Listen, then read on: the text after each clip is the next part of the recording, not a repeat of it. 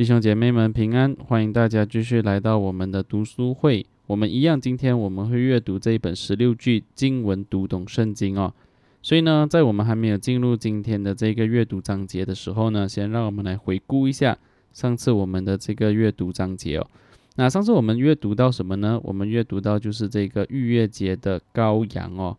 所以在上一次的这个的经文当中，我们就记得了这个的故事，就是这个在出埃及记当中，神他拯救自己的百姓，他拯救自己的子民。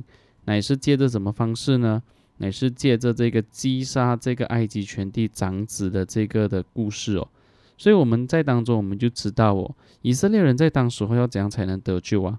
那他得救的方法就是他们要相信，并且相信那个羔羊的血涂在门楣上，这样子呢，灭命的天使就会越过，就不会进去把他们的长子击杀。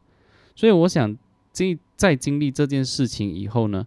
以色列人都知道，讲说他们要得拯救呢，其实就是需要依靠牺牲，需要依靠啊祭物的牺牲，他们才能得到拯救。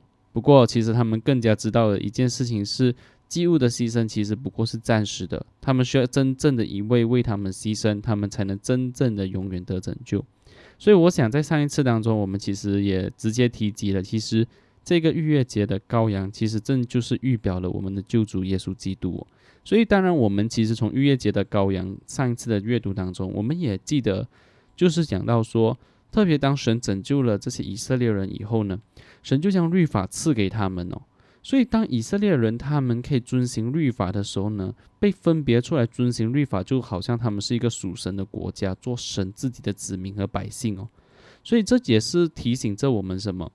也是提醒着当时候的以色列人哦，就是说，其实每一次当他们献上这些公牛啊和山羊啊，都是在提醒他们讲说，这本是在罪当中应该的下场，但是上帝却愿意赐下恩典，却愿意赐下怜悯，使他们不至于流血，是让那些祭物代替他们死，甚至流血，他们才能获得拯救。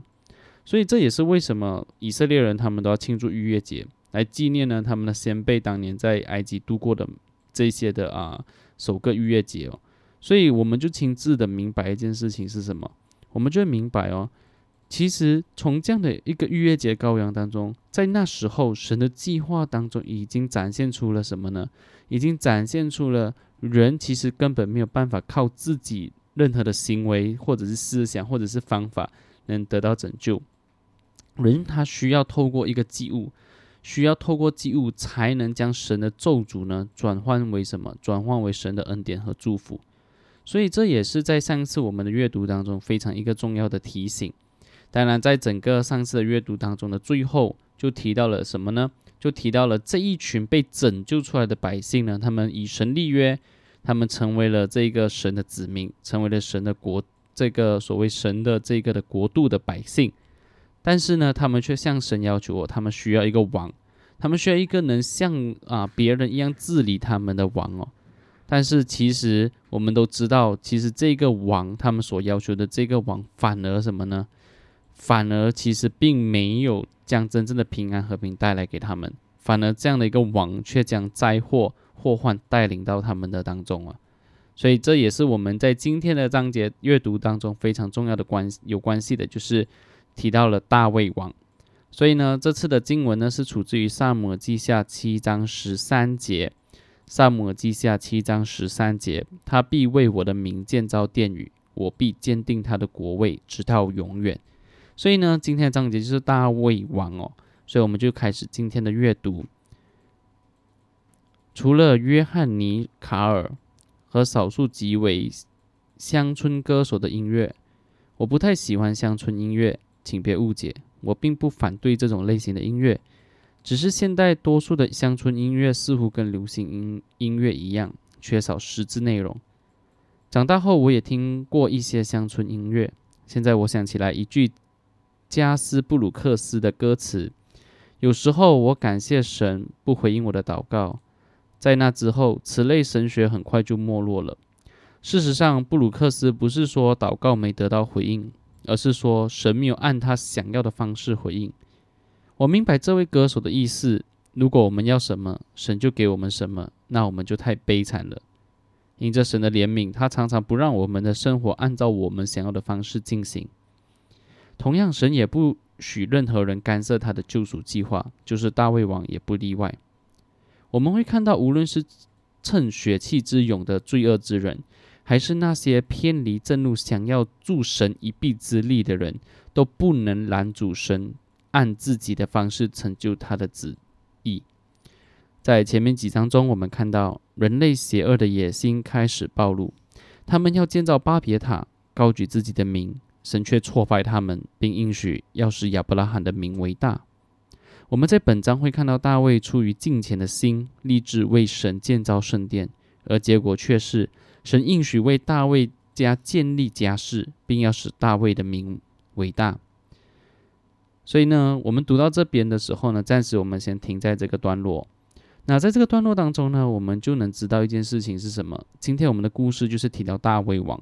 那我想，其实对基督徒而言，大卫王 David King David，其实我们并不会感到陌生哦。那我们都会知道大卫王打赢歌利亚，我们也会知道大卫王许多的事迹。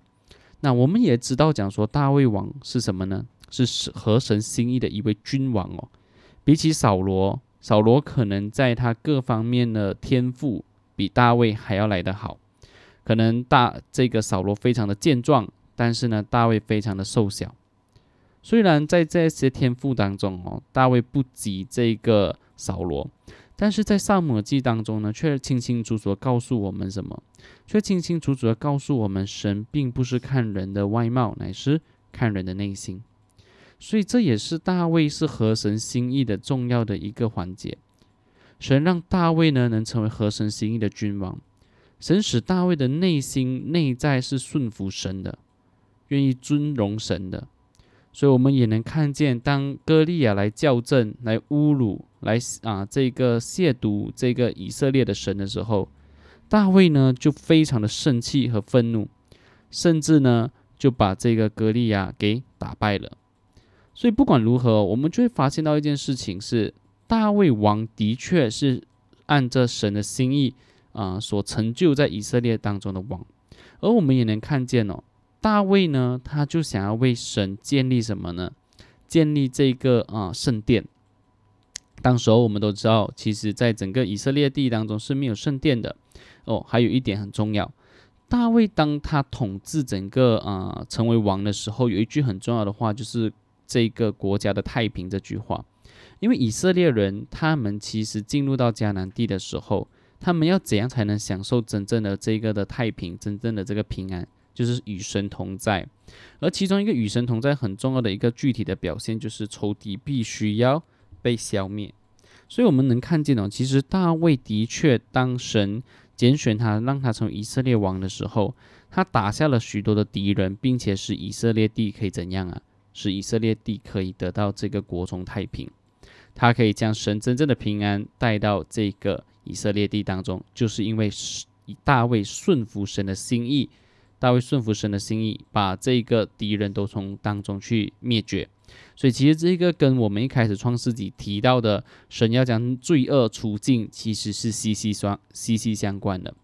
所以呢，我们看见哦，大卫想要为神建立家室，建立一个圣殿，但是反过来是什么？神却应许大卫说。他要为大卫建立将家室，并要使大卫的名为大。诶，你看见了吗？亚伯拉罕也同样的，神使亚伯拉罕的名为大，对吗？而在这里，我们又看见神再次的使大卫的名要伟大。我不知道大家能看见吗？从亚伯拉罕开始，神拣选亚伯拉罕，可能我们还在想说，到底谁是人的后裔？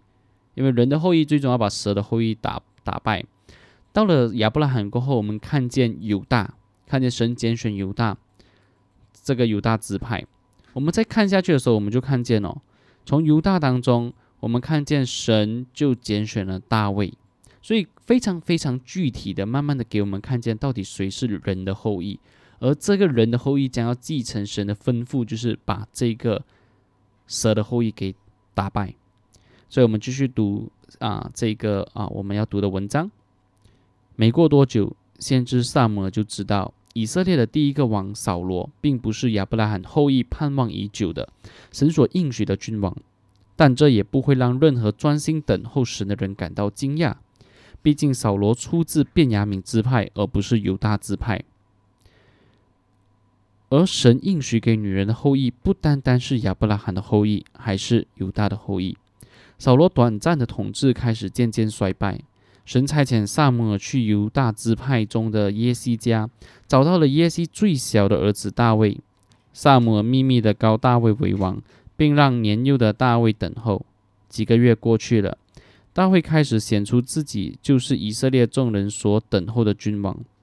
他击败了巨人歌利亚，消灭了众多神的敌人，在百姓中赢得了名声。他为神的百姓征战，无往不胜。扫罗也看出了神与大卫同在，屡屡赐福大卫。扫罗就想把大卫除灭，但神却保卫大卫，并使他战无不胜。后来，除了扫罗的一个儿子，扫罗自己和其他儿子都战死沙场。大卫最终成为了以色列的王。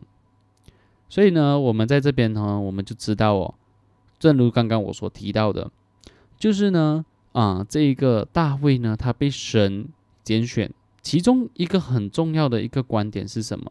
就是他是犹大支派的，神拣选犹大支派，并且大卫也是犹大支派的。所以，其实，在一开始的时候，当然可能很多人会问哦，这样子为什么一开始当啊以色列人他们在寻找王的时候呢？啊，为什么神不要安排这个啊犹大支派的王给这个啊以色列人就好？为什么还要搞这么麻烦，选择扫罗？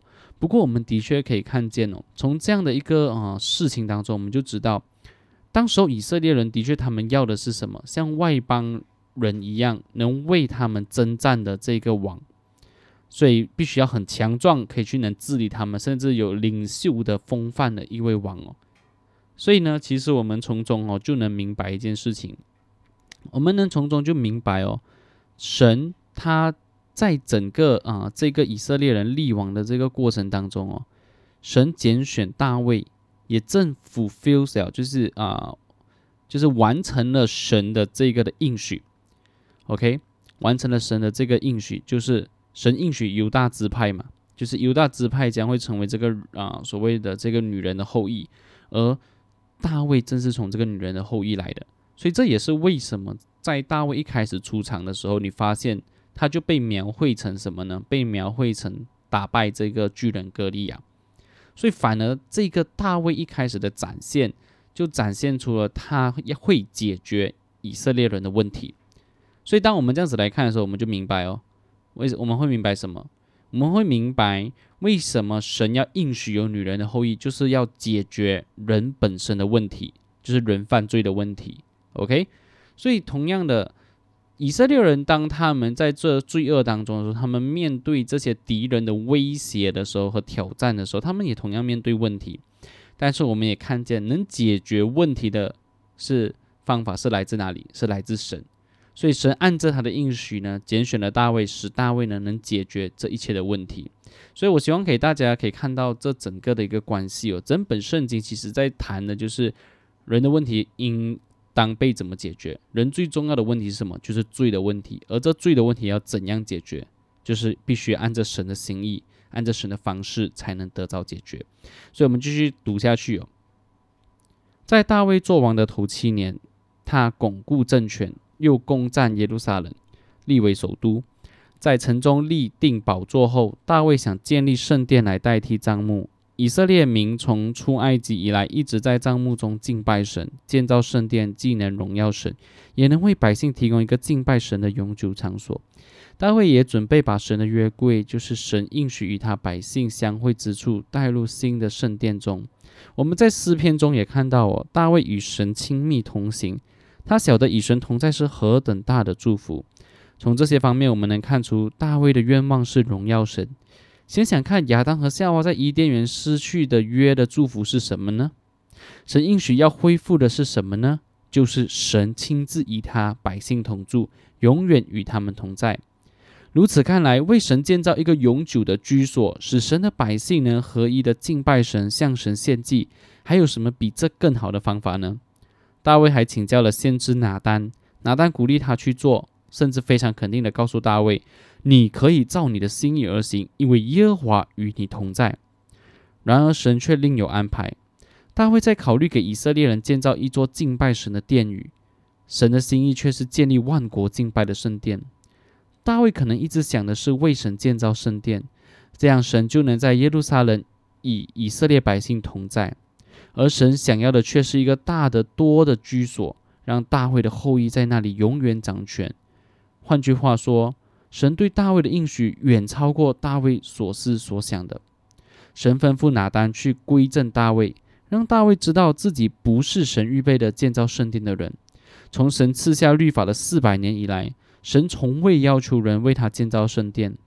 其实，神所预备的建造圣殿的人不是大卫，而是大卫的儿子所罗门。神不是让大卫给神建造殿宇，而是神亲自为大卫建造家室。我们来看哦，其实当我们啊读刚刚我们这个段落的时候呢，那有一个非常重要的提醒是什么？有一个非常重要的提醒就是，我们看见哦，从一开始神的心意哦是什么？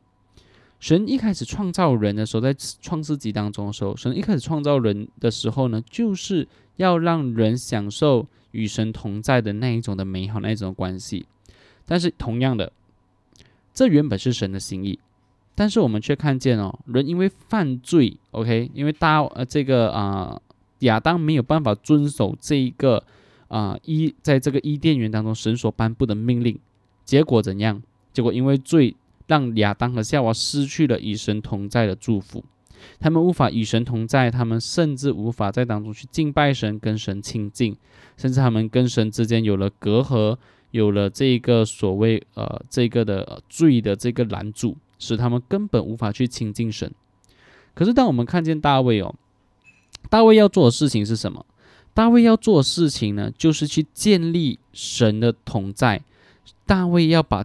这个圣殿建立在这个啊耶路撒冷当中，让神真的与神的百姓同在，这是大卫的想法。而当然，我们也知道一件事情哦，从诗篇等等都提到哦，其实大卫真的是一位与神同行的一位啊很好的君王，他顺服神，也让我们看见大卫呢，他也是一个忠心于神的这个啊仆人。而且更重要的是，大卫呢，当他知道自己犯错的时候，他会悔改向神。所以我们能看出哦，其实本来大卫的心，为什么他想去建造这个圣殿啊，等等啊？因为他知道一件事情，他知道神的同在是如此重要的，所以因此他觉得他身为一个君王哦，身为这个以色列百姓地的君王，能怎样使得以色列百姓得到真正的这个祝福，就是神同在的祝福。OK，就是神同在的祝福。可是哦，我们却看见哦。大卫考虑的是在以色列地当中建造一座敬拜神的殿宇，可是我们却看见神的心意是远超过大卫的所思所想的。可以讲这么讲吧，大卫其实他的思想当然在当时候他是很被局限的，他就觉得讲说哦，我就是要敬啊建立一个圣殿在当中，过后让人都可以这样子敬拜神，他觉得这样子就是神的心意。可是其实当然，我觉得大卫非常有限。但是从神渐进的启示当中，我们就知道，其实神反而是要让什么呢？神反而是最终哦，要让大卫的这个后裔，也就是所谓真正女人的后裔耶稣基督呢，真正的把神的同在带到人世间，带到人间。所以为什么耶稣的名字叫以马内利？就是神与我们同在。为什么耶稣的名字当提到说神与我们同在的时候，百姓就从黑暗和罪恶当中被拯救出来？所以你能看得见吗？其实，当我们讲到说女人的后裔的时候，是指向大卫的后裔。但同样的，当讲到大卫想要建造的圣殿的时候，神与与神与我们同在的这个圣殿的这个概啊思想的这个的基础呢，也是指向，也是预表了耶稣基督。所以神同在跟女人的后裔，其实你都会发现哦，我们为什么不能跟神的同神同在？因为罪恶嘛。而我们要如何与神同在？就是需要女人的后裔把这个所谓蛇的后裔打败，我们才能得享什么？得享与神与我们同在。所以我们发现，原来全部都是在于神自己的计划当中。所以女人的后裔指向基督，圣殿也什么呢？也指向基督哦。所以，我们就能看见哦，这才是真正神的心意哦，就是到基督啊道成肉身来到的时候，神的心意才能真正的完成哦。那我们继续读下面要读的这些的章节。我们的圣经之旅到了这里，看到神指教大卫，神为他建造的家室不是大卫想建造的那种香柏木的房屋，而是要存到永远的至尊王室。萨姆尔记下七章十二到十三节。你受数满足，与你列祖同睡的时候，我必使你的后裔接续你的位，我也必坚定他的国，他必为我的名建造殿宇，我必坚定他的国位，直到永远。神告诉大卫，在大卫死后，他的王室后裔却要长存。神要建立大卫儿子的国，直到永远，并且应许不至于此。神不但要为大卫的儿子立国，还要使用他为神建造圣殿。也就成全了大卫为神建造殿宇的心愿。继承大卫王位的所罗门，一旦建造圣殿，就是将与神同在的福分永久的带给了以色列居民。我们现在回过头哦，把已知的历史片段拼在一起，就能明白其中的组织了。之前我们说到，神应许给亚伯拉罕的祝福，主要就是神的同在。你看到这里的关联了吗？王室的后裔要带来的福分，就是神应许给亚伯拉罕的祝福。神要使用大卫的后裔，将神同在的祝福领到万国。所罗门建造圣殿完工的时候说：“神的圣殿能使地下的万民都知道，唯独耶和华是神，并无别神。”列王记上八章六十节。这句话说的没错，神的圣殿就是要使神同在的福分临到地上的万民。而犹大王室的后裔将会完成自己的使命，在圣殿中得到列国的公物。看到应许的最后部分，神说：“我必坚定他的国位，直到永远。”你可能会想，所罗门就是神所应许女人的后裔吗？他就是亚伯拉罕和犹大王室的后裔吗？也许大卫或其他仔细读过摩西律法的人会觉得，所罗门可能会除灭罪已死的咒诅，永远的统治以色列。事实上，神对大卫说：“我要做他的父，他要做我的子。”这表明神与大卫的关系非常紧密。神只对少数人这么说过。然而，我们继续读这段经文，就会发现，神与大卫所立的约中有一些规定。神告诉大卫，如果他这个皇室的儿子对神不忠，神就会用人的杖责打他。而不幸的是，所罗门果然对神不忠。当所罗门富甲一方，手握大权，他的心却渐渐远离了神。于是应许的管教就来了。如此看来，大卫和所罗门都不是神所应许的犹大的后裔，因为所罗门悖逆不信从神，他的儿子罗伯罕只统治了犹大和便雅明两个支派，其他的支派四分五裂，在北方成为一国，局势每况愈下。君王们一直在犯着同样的罪，当尽的本分，最后都没做到。南国犹大和北国以色列的君王都在拜偶像，违反了神与大卫所立的约，所以他们都面临着神所警告过的人的杖责。岁月变换更新，君王却一个不如一个。他们带领神的子民离神的祝福越来越远。百姓需要的是一个能全然遵守律法、忠心于神的君王。现在看来，只有等到罪的问题彻底解决，神对亚当、亚伯拉罕、犹大和大卫的应许才能实现了。神的百姓仍需要一个祭物，代替他们一次且永远的解决罪的问题。那当我们读到啊刚刚这么长的一个篇幅哦，那我就为大家其实简单的一个啊总结，就是说，其实我们从一开始从创世纪吧。OK，我刚刚已经一直一直的跟弟兄姐妹提，就是说神本来的目的就是要啊用女人的后裔呢，把这个蛇的后裔打败，并且呢将这个神啊能与我们同在的这个应许呢和福分呢能领到在人当中。而其实当我们到了亚伯拉罕的时候，如果我们还记得话，你就知道。神给亚伯拉罕的祝福当中哦，除了就是说要离开他们他的地到这个所谓神所应许的地当中呢，还有一个很重要的祝福是什么？就是呢要透过亚伯拉罕呢把这个祝福领到给万邦，对吗？而当我们看见一件事情哦，祝福和福分要怎样领到给万邦，就是神的同在。OK，神同在了过后呢，福分才能领到万国万邦。OK，这是这个神对亚伯拉罕的应许哦。但是呢，我们其实在看下去的时候呢，随着这个历史的这个角角角中一直走走走走，走到这个所罗门王的时候，你就明白一件事情：当所罗门王哦那时候建造好圣殿以后，他不是献殿吗？当他献殿的时候，其实我们可以留意哦。在所罗门献殿的祷告当中哦，其实就提到了一个很重要的东西是什么？在所罗门王统治以色列地的时候呢，他建好圣殿的时候呢，其中就提到了，因为当时候呢，他们建殿以后呢，所有的人都被以色列国吸引，OK，都被以色列国吸引，甚至来拜见所罗门王，甚至也因这这个圣殿的被建造起来，整个以色列国似乎变得非常宏伟跟伟大。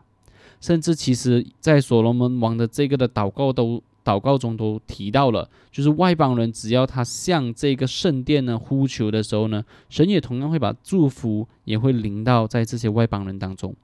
所以你看见哦，其实从整个啊创世纪当中，神提到的这个神同在，并且要使万邦万族得到祝福哦。其实这个应许似乎好像在所罗门王的这个建造圣殿的时候，好像感觉已经有点诶，有点 feel，有一点感觉，好像已经来了，就是这样子哦。可是我们却看见什么很现实的一件事情哦，所罗门王他真的有把真正的祝福神同在祝福临到吗？其实我们忘记了一件事情，亚当的失败是在于他没有办法顺服神的话，对吗？同样的，所罗门王的一个失败在于什么？他也没有很好的去遵行神的话。其实，如果你有时间，你可以去看一下所罗门王做的很多事情都是违背律法书的。神其实有吩咐哦，凡是做以色列的王呢，都要非常把律法书重抄一份，也就是说，对律法书要要掌握、要了解。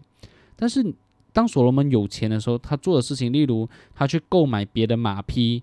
甚至他跟这一些的异族的这一个的啊有这种邦交，甚至他最后他娶的很多的女人，他娶的这些妃子等等，都是异国的这些女子，都是异教的，甚至最后把异教都带到以色列国当中。所以还记得我们讲吗？神要神的同在要领到，那必须要什么？罪恶要完全的被灭绝灭尽。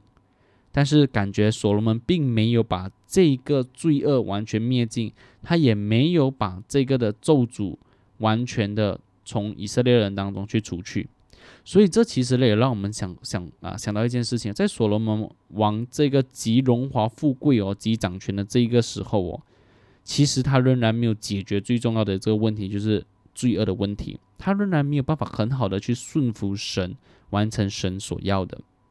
所以这也是给我们看见，同样的到后期以色列国被灭国等等。所以其实我们看见哦，以色列百姓其实真正的需要的一个君王是怎样呢？是一个全然能遵守神律法、忠于神的君王。这样子呢，罪的问题才能真正的彻底解决。我们需要一个完全能顺服神律法的这个君王，他才能真正的把神的同在带到我们当中。而当神的同在真正在我们当中的时候，我们才能真正的去经历神的赐福和祝福在我们当中，并且神的名字要被高举，直到万国万邦。所以在今天的这个的阅读呢，就到这里呢。我想我们再一次有一个很简单的回顾，每一次都盼望啊有新的章节、有新的阅读的时候，我盼望大家其实对整本的圣经都有一个一连串的认识。所以我们一样的知道哦。当神创造了天地万物的时候，神才是真正这世界的主宰。神他创造了人类来代表自己来治理整个大地哦。但是我们看见哦，亚当和夏娃没有很好的去遵守神的命令，他们对神的呼召是弃绝的，他们没有很好的去遵行神的吩咐，所以我们看见什么呢？罪和死亡就进入了这个世界。但是在人类感觉很悲惨、很毫无绝望的这个呃时候呢？神却应许了什么？女人的后裔要击败这个蛇，打败这个蛇。OK，而当我们看见女人的后裔就是亚伯拉罕，再看下去是犹大的王室，再看到呢，我们也看见是大卫。所以，我们看见哦，神要借着这样的一个约呢，借着这样的一个应许呢，使这一个真正女人的后裔哦，就是犹大王室的后裔呢，能把真正神同在祝福临到万国。所以，我们看见哦，世人都犯了罪哦，都亏欠了神的荣耀，都应该是要付上死的代价。而且，摩西律法中也非常的提醒着我们哦，我们都需要一个替罪的祭物哦，而这替罪的祭物应该是能完美的去遵行神吩咐的这个祭物，才是真正完美的。所以呢，我们今天的这个阅读就到这里，希望呢每一次的这个阅读都能使我们成长。好，所以谢谢今天。这个的我们的读书会就到这里。